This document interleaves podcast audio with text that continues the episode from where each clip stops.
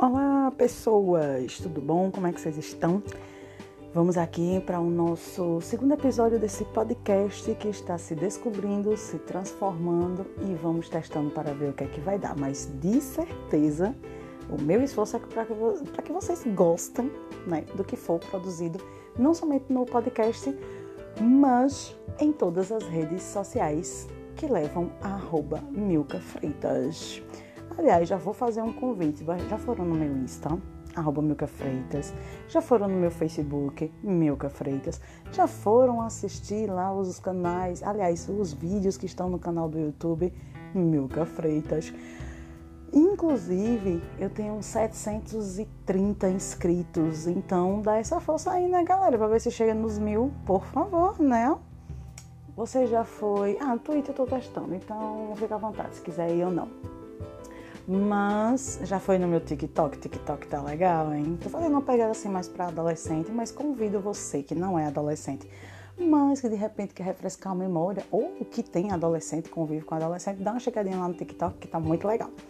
Mas o que caixas d'água eu vou falar hoje, né, pessoas? Simples. Hoje a gente tá na semana de carnaval, a gente tá no dia 16 um carnaval completamente atípico, onde fulião, fuliões, fuliãs, enfim, estão tristes. Para quem gosta de carnaval, de repente, realmente é uma tristeza. E a gente compreende isso porque o carnaval faz parte da nossa raiz, faz parte da nossa história.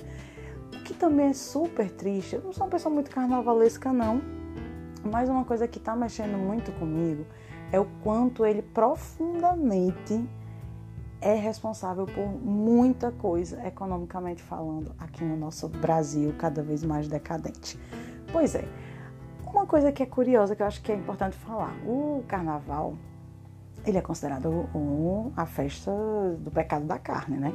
Então, religiosamente, a igreja né, católica, principalmente para poder controlar aí os desejos libidinosos, sexuais, né?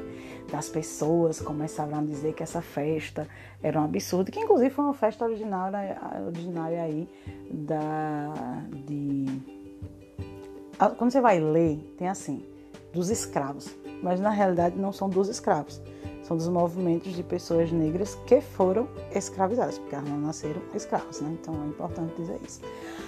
Então foi uma festa para comemorar é uma festa. E aí ele depois começou a tomar conta e tem uma história muito legal que até indico no Brasil Escola, lá no site da UOL, vocês darem uma sacada que tem a história do carnaval.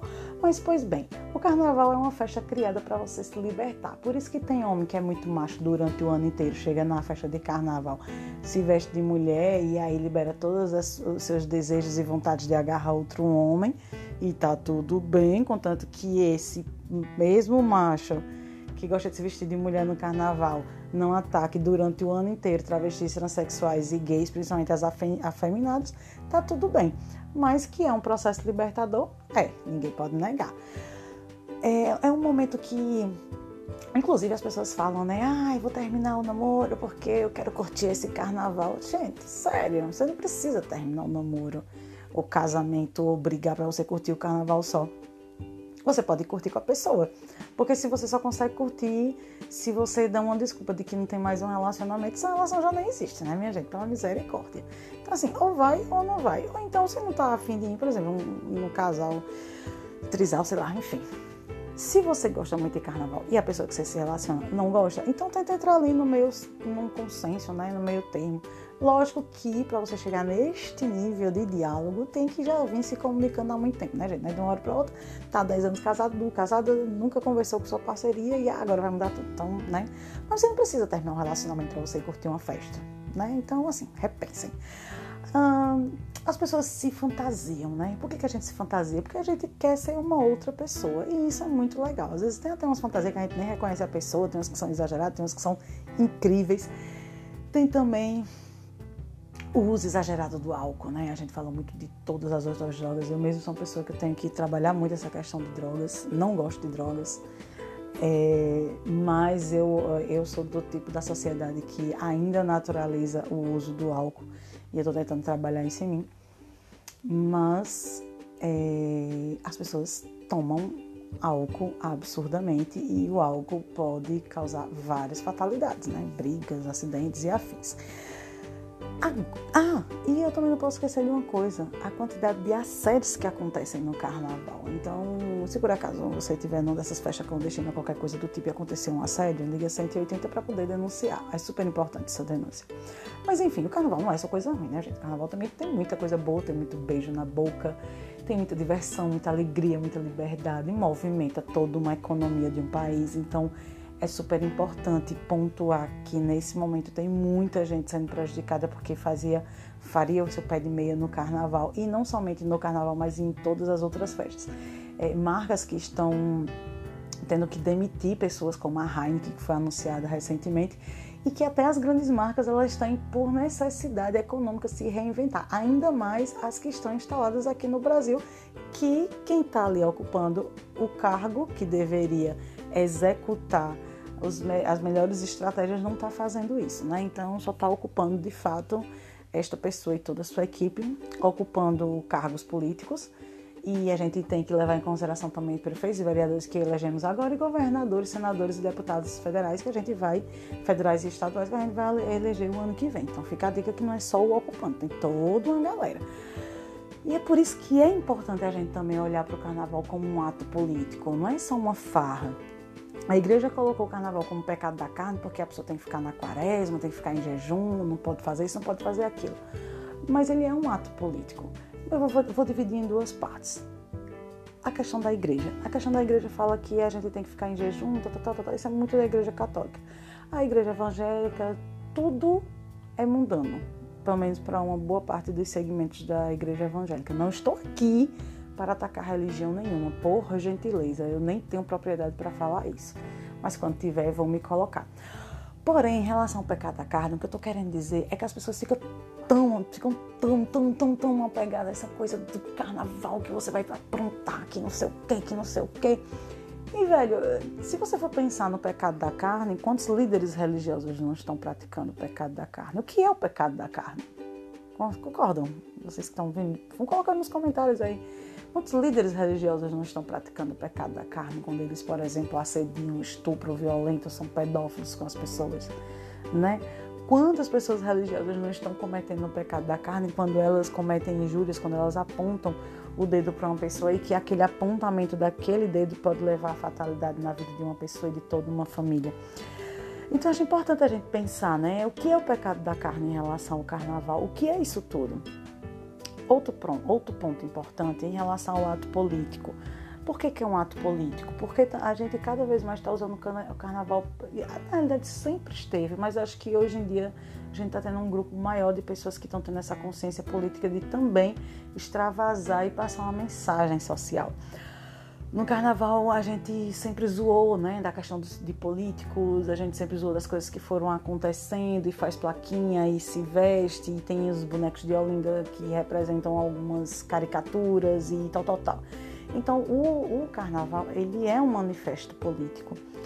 Ele é político também porque ele movimenta a economia de um país. Ele é político também porque os parlamentares e as parlamentares que têm interesse na geração de dinheiro, não é de renda, é geração de dinheiro, seja para colocar em desvio, seja para poder enaltecer o seu cargo político, eles ficam com butucas de olho nessa festa porque ela gera muita grana. As escolas de samba estão aí para mostrar. E é até importante falar das escolas de samba, mas eu também não vou me aprofundar mas as escolas de samba, elas movimentam toda uma comunidade, elas geram trabalho e renda para toda uma comunidade. Agora, lógico que tem outros grupos que apoiam e que querem uma bocada de toda essa fortuna que é lançada, enfim.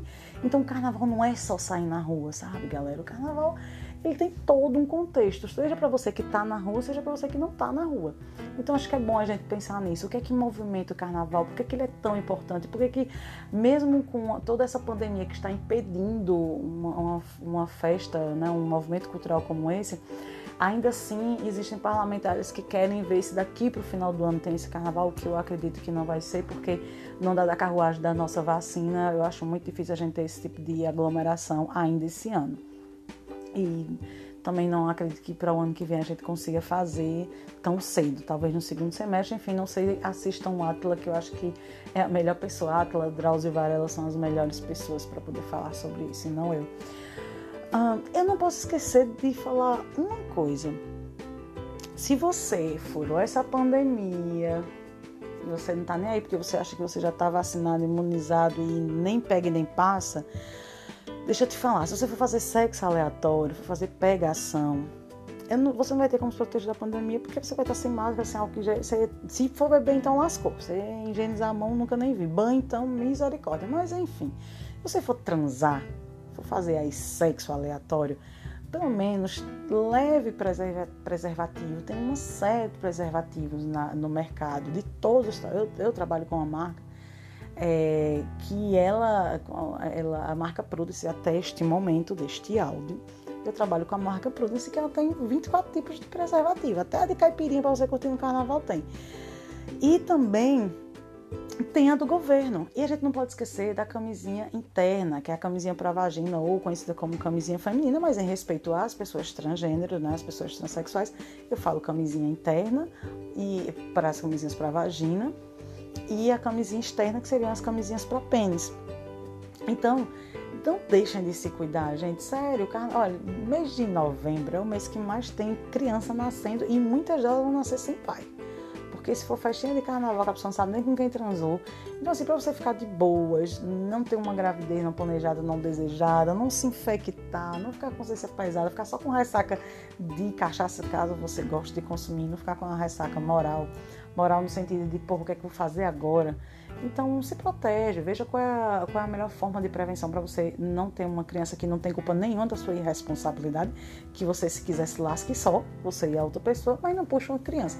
Depois vem as pessoas conservadoras ou ignorantes que vêm dizer, ah, eu sou contra o aborto. E, gente, assim, de fato, a questão do aborto, que eu não vou nem entrar nesse mérito aqui, é, ela tem pano para manga e a gente vai ficar com esse um próximo áudio sobre isso mas é para que você não pense em um aborto por conta de uma atitude irresponsável. Porque as pessoas ficam falando, ah, aborto isso, aborto aquilo, assim, para as pessoas pobres isso pesa, mas para as ricas estão pagando. Entende? Então, para que você não chegue nesse pensamento e nessa ação, nem você nem outra pessoa que fez o bruguelo com você, então já usa a camisinha. Caso você, você transou nessas 72 horas, do último ato, 72 horas, ou se a camisinha estourou, ou se você foi vítima de alguma violência sexual, você tem até 72 horas para ir numa UPA, hashtag SUS. Você vai até uma UPA, toma PEP, que é a profilaxia pós-exposição sexual. Quem tem pênis, né? Quem é, vai tomar só a PEP, profilaxia pós-exposição sexual, que é para o HIV não entrar na sua corrente sanguínea.